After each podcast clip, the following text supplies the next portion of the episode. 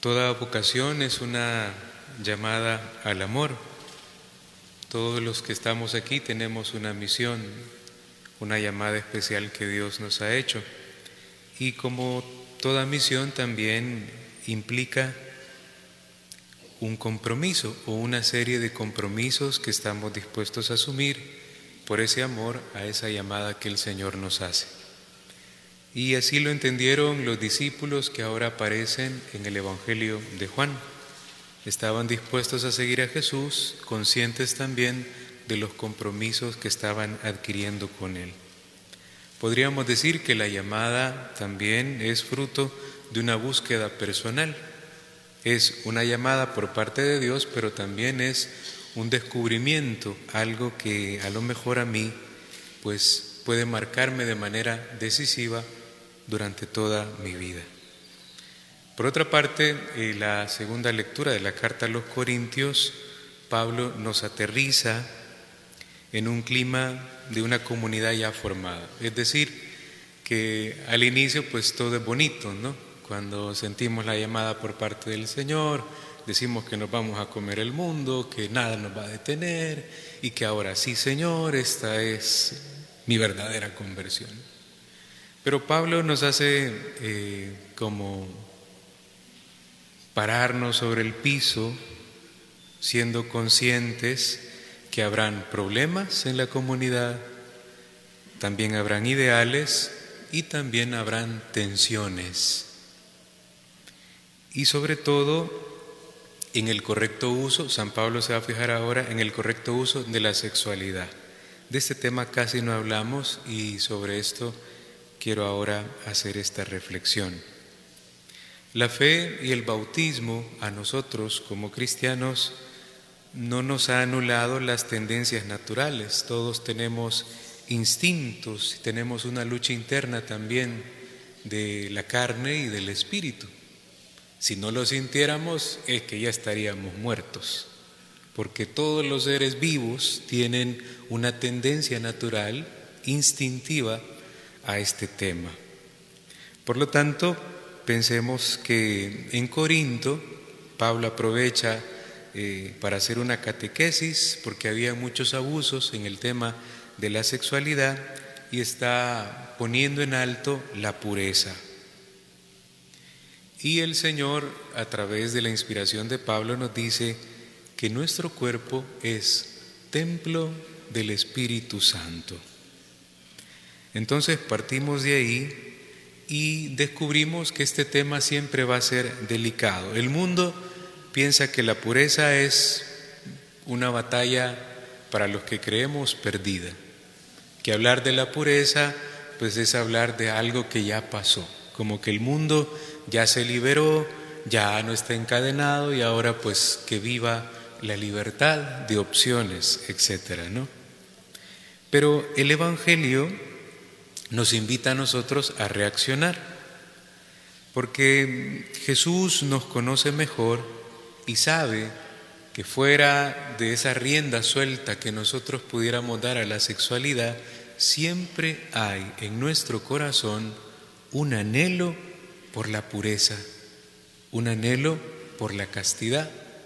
No puede ser que nosotros pensemos que nuestra gran alegría está en satisfacer nuestras tendencias naturales o nuestros instintos. Yo creo que todos somos conscientes que detrás de un pecado contra la castidad, detrás de un pecado en este plano de la sexualidad, aunque parezca que uno se sienta bien, al final lo que queda es un remordimiento, una tristeza, eh, un deseo por volver a Dios. Es decir, que en nuestro corazón hay un anhelo por superar dichas tendencias, un anhelo por tener un corazón más lleno de Dios. Dice un, un poeta que se llama Tagore que la castidad es una riqueza que proviene de la abundancia del amor y no de la falta de él. Esto es bien bonito. La castidad se vive de esta manera eh, proviene de esa abundancia de amor. No es que nos haga falta, es que somos castos porque ah, eh, no se casó o se metió a eso porque nadie le hacía caso y porque no amó a nadie. No, no, no es eso. La castidad es un deseo profundo de amor, incluso para los novios, para los matrimonios, para los consagrados. La castidad representa también un anhelo, un ideal de amor limpio. Y los verdaderos enamorados también lo entienden mejor. Los que están realmente enamorados no andan pensando constantemente en hacer algo que, pues, que diga también de su dignidad de hijos de Dios. Obviamente que volvemos al tema de las tendencias naturales y del instinto. Somos seres humanos eh, normales que tienen una inclinación, una tendencia. Pero el cristiano que sabe que tiene tendencias, que tiene instinto, también se adelanta a la tendencia y pone de alguna manera pues eh, un espacio prudente, ¿verdad? Decía Santa Teresa de Jesús un dicho bien simpático, entre santo y santa, pared de cal y canto, decía ella. Por muy santa, santo que parezca una persona, nadie le quita su tendencia natural y su instinto, porque para eso fuimos creados. ¿Para qué dijo el Señor Adán y Eva? Eh, reproduzcanse y, llenen, enchid la tierra. Pues sí, pero uno es consciente también, ya desde una visión cristiana, ya con la venida de Jesucristo, muchas cosas se ordenaron, ¿verdad? Porque no podemos dar rienda suelta a algo que se puede, a algo que nosotros no tengamos un control. Entonces pensemos que el sexo cuando es impuro, se convierte en impuro cuando una persona utiliza a otra como un objeto de satisfacción. Cuando yo pues no quiero nada formal con esa persona, lo que quiero es saciar un instinto, saciar una tendencia. Y el amor verdadero, el amor auténtico, rechaza esto, porque sabe que no es la manera y no quiere eso para su vida. Por lo tanto, pensemos que también eh, los excesos vienen de esta misma impureza, pero este escritor que a mí me gusta tanto, Rainiero Cantalamesa, dice que tiene una culpa artificial y él explica que los excesos ahora con esta libertad que hay o aparente, tiene una imposición que viene de fuera y pueden ser, dice él, razones comerciales y consumistas. Eh, no son una evolución espontánea de las costumbres, estos excesos, y cualquiera podría decir, no, es que ahora la sociedad está más tranquila, es más libre, mm, es más esclavizada ahora. Depende y no solo de este tema en el plano sexual, sino también depende del mismo consumismo, de teléfonos, eh, de comodidades, eh, de cosas que no necesitamos, pero las queremos, de cosas que utilizamos solo por un momento y las desechamos. Y mire, justo esto es lo que está lamentando nuestra sociedad. Genera una convicción creyendo que la persona también es descartable. La utilizo, me sacio, me quito lo que yo quería y la desecho. Pues estamos en un mundo consumista, estamos en una sociedad consumista y a veces ni siquiera nos damos cuenta. Es tan astuta la sociedad, tan astutos nuestros líderes, que hasta nos venden como que es una evolución natural de la vida misma. Somos las personas más libres, así nos lo venden, y puede que seamos las personas más esclavizadas.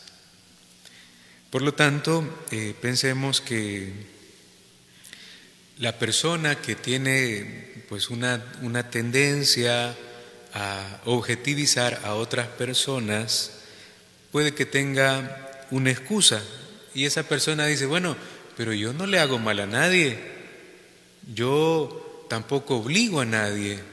Yo no, no, no ando en ese plan. No soy un abusador ni nada por el estilo. Simplemente, pues, sacio algo con el consentimiento de otra persona. Pero dice este escritor que no es verdad que termina eh, en quien comete esta clase de pecados. Cada abuso en este tema contamina el ambiente moral. Esto es, eh, es muy cierto. Cualquiera podría decir, no, pero si el pecado es personal nada más. Sí, es personal, pero también el pecado personal abona al pecado social. El pecado social no es el gran pecado de la sociedad, el pecado social representa la suma de los pecados personales de cada uno de nosotros. Mientras más pequemos, el pecado se extiende y se van erosionando los valores. Y también la primera víctima, dice él, es la familia. Cualquiera podría decir, no, no, es un pecado personal. Yo no le hago daño a nadie, además, ni lo publico, ni ando haciendo alarde. Cuidado. Cuidado porque también tiene una repercusión, como todo pecado. Todo pecado tiene consecuencias, unas quizás más duras que otras. Y hay un, un ejemplo bien simpático que pone este escritor y es el ejemplo de unas personas que van en una barca. Una persona que va en ella, pues está asqueado de la vida y dentro de la barca lleva un taladro y comienza a hacer un hoyo donde él está y se quiere hundir. Y las demás personas con miedo le preguntan, ¿y qué estás haciendo? Y él dice, ¿qué les importa? Estoy haciendo un agujero donde estoy yo solito. Pero si lo sigue haciendo, nos vamos a hundir todos, le, dice, le dicen los demás. Pues este creo que es el ejemplo más claro de cómo un pecado de esta índole o de otra, pues tiene una repercusión directa en el ambiente moral en, el que nosotros vivimos. Y más nuestra sociedad. Eh, yo creo que tampoco nos gusta formarnos y hacemos hasta alarde de ciertas cosas que son nefastas, sucias y y que generan pues un gran daño a nosotros. Y vale la pena mencionar el estrupo, que es un delito sexual, una persona mayor de edad que se mete con un adolescente, la explotación de menores, la pedofilia. Y esto no nace de la nada, no es que de repente surgió una persona con esta clase de problemas, esto viene del deterioro del ambiente, de la erosión de la tierra, poniendo el ejemplo, es como un desbordamiento. Si nosotros no cuidamos nuestra naturaleza, nuestro medio ambiente, nuestra casa común, pues pregúntenle a los, eh, a los agricultores, ¿qué hacen con una tierra erosionada? ¿Qué hacen si no hay lluvia? ¿Qué hay si no se cuida la tierra? Pues no hay alimento. Pues igual, si nosotros no cuidamos el don de la pureza, pues vamos a tener estas repercusiones. Tengo un par de ideas más, aunque ya es un poquito tarde, pero las voy a terminar. El dominio de nosotros mismos significa que el cuerpo no nos pertenece, nuestro cuerpo es del Señor. Y la pureza está ligada a la dignidad del cuerpo mismo. El cuerpo es para glorificar al Señor. Por lo tanto, eh, lo, lo glorificamos nosotros o con el matrimonio y el amor fecundo de los hijos, así glorificamos a Dios, o con la consagración directa a Dios. Dos maneras, o a través del matrimonio y siendo fecundos a través de los hijos, o consagrando nuestra vida a Dios. La pureza, por lo tanto, no hay que verla como una prohibición, la pureza es algo hermoso, es hermoso. Eh, de cara a los adolescentes, la pureza, si la vivimos, podría ayudarles a ser más aplicados en sus estudios y no desecharía la energía ni los aislaría, sino que tendría más fruto. También la pureza nos previene del cinismo. La pureza también ayuda a conocer mejor el amor verdadero y cultiva las mejores amistades. De cara a los novios, la pureza ayuda a crecer en el amor, al respeto mutuo, a la capacidad de esperar y esto llegará a producir un éxito en el matrimonio. En los casados, la pureza se llama fidelidad. Y esto implica que los esposos puedan verse a los ojos sin mentirse, sin tener necesidad de mentir. Y la persona que vive la pureza dentro del matrimonio tiene el corazón puesto en la familia, no en nada más. En las personas consagradas eh, les permite, nos permite tener hermanos y hermanas sin ser exclusivos. Nos permite, en palabras de un gran escritor, un corazón de acero para la castidad y un corazón de carne para la caridad. Yo creo que aunque es un tema, como dije, que casi no tocamos y casi no abordamos, y es muy necesario que nosotros reavivemos esto dentro de nuestras familias, en nuestras comunidades, que no creamos que somos eh, impecables todos y que aprovechemos también la oportunidad para encomendarnos mutuamente. Hay que pedir por la castidad de los matrimonios, por la castidad de los noviazgos y también por la castidad de las personas que hemos dado este paso y nos hemos consagrado a Dios. Ave María Purísima.